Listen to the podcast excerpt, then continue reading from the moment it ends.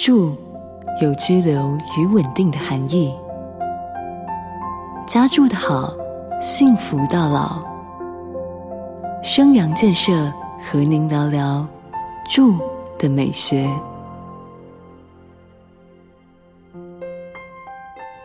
去日本旅游住过的大大小小饭店，常会在楼层走廊上，或是电梯门打开的那一瞬间，被映入眼帘的端景所吸引。大多数的端景是千姿百态的花艺作品，或匠心独运的雕塑作品。也有一些是怀旧复古的小物件，总让人不由自主地停下来欣赏，为行色匆匆的旅程创造了得以静心的片刻。端景在空间美学中是很重要的概念，意思是在空间里的某个角落或视觉的停留点，在留白处以端景台或端景柜的方式。精心布置的一个景点，端景设计的好，就像为空间写一首赏心悦目的小诗，能提升整体空间的艺术性。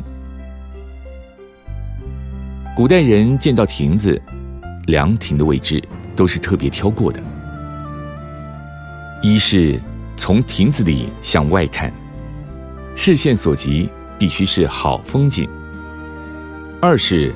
从远处往亭子看，这个亭子必须跟周围的环境融为一体，成为好风景的一部分，并且为这片好风景画龙点睛。亭子的存在，就是在告诉赶路的人：停一下吧，进来眺望一下美丽的风景吧。感动是一种上乘的生活品质。我们每天从早忙到晚，是不是有想过，该在什么时候，该在哪里停下来呢？端景之于现代生活，有如亭子之于匆匆赶路的人。在居家空间里面设计端景，就是创造一些美好的视觉意象，来提醒自己，要懂得在春风吹又生的生活压力中。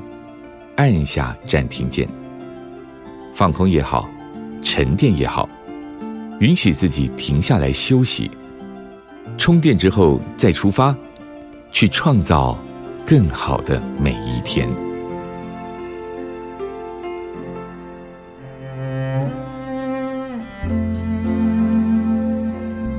在家里的某个视觉点、某个角落，或在留白处布置的一个景点。称为端景，而在家里创造一些美丽的端景，整个空间的质感会立刻提升，影响住在里面的人，激发更强的动力，把日子过得越来越好。适合创造端景的地方有哪些呢？最常见的是玄关，一进门就能看到，改变进门时的瞬间情绪。另外。像是走道的尽头、转角，以及客厅、餐厅或书房的墙面，或者局部镂空的柜体，甚至在房屋结构所形成的凹槽处，都可以好好的利用。当然，这些地方要舍得空出来，舍得不摆满家具，不堆放杂物，端景之美，才有进驻的机会。不过，并不是上述所列举的地方都要设计成端景，这样会把整个家变成一廊，反而失去了家的气息。不妨顺着居家空间的动线来思考端景要设置在哪里，以及如何呈现。比方，家里走廊尽头的墙面就很适合用来创造端景，挂上一幅美好的画作，还是摆放一个优美的家饰品。效果都很好。或者，在书房或起居室的角落，摆放一张很有设计感的沙发，搭配上一盏线条柔美的地灯，这个角落就会变得迷人。也有人把餐厅的某一面墙漆上贵气的宫墙红，倚着墙摆一张典雅的矮柜，柜面上只放一盆硬实的花草等等，都能带来不同的美感体验。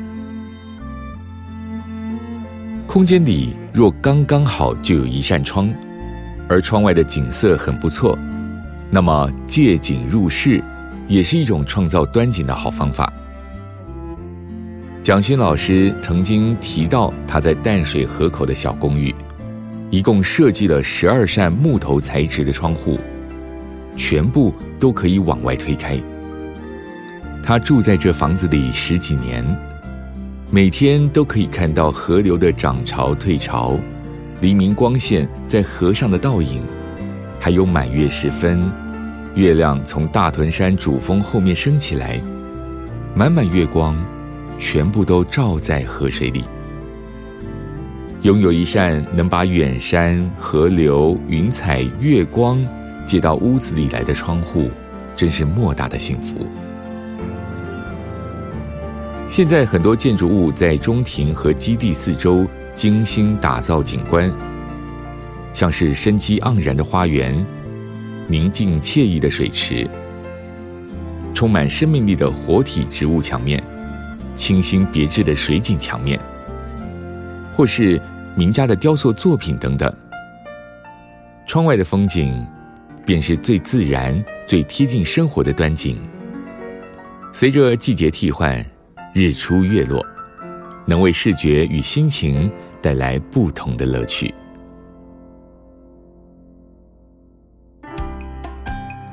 最好的建筑，总是能让人停下脚步。生阳建设是美好建筑的实践家。住的美学由生阳建设赞助直播。